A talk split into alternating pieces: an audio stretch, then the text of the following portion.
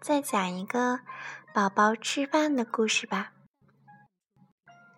瞧呀，宝宝都这么大了，还要他妈妈喂饭呢。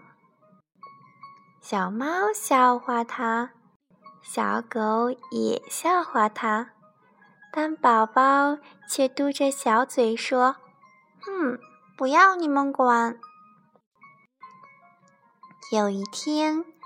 森林里的小熊过生日，请宝宝和小猫、小狗去做客。宝宝可高兴了，就和小猫、小狗来到了小熊家。小熊可热情了，端来了饮料，还有他自己做的生日蛋糕，还有小猫爱吃的鱼。小狗爱吃的肉和骨头，朋友们都吃得很开心，宝宝却着急了，因为他在家的时候呢，总是要妈妈来喂饭。现在吃的东西都快被吃光了，妈妈又不在，怎么办呢？宝宝想了想，就拿起小勺、小碗。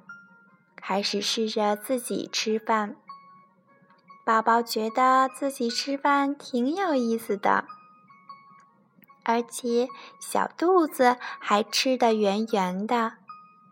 回到家里，他说：“以后不要妈妈喂饭了，我自己吃。”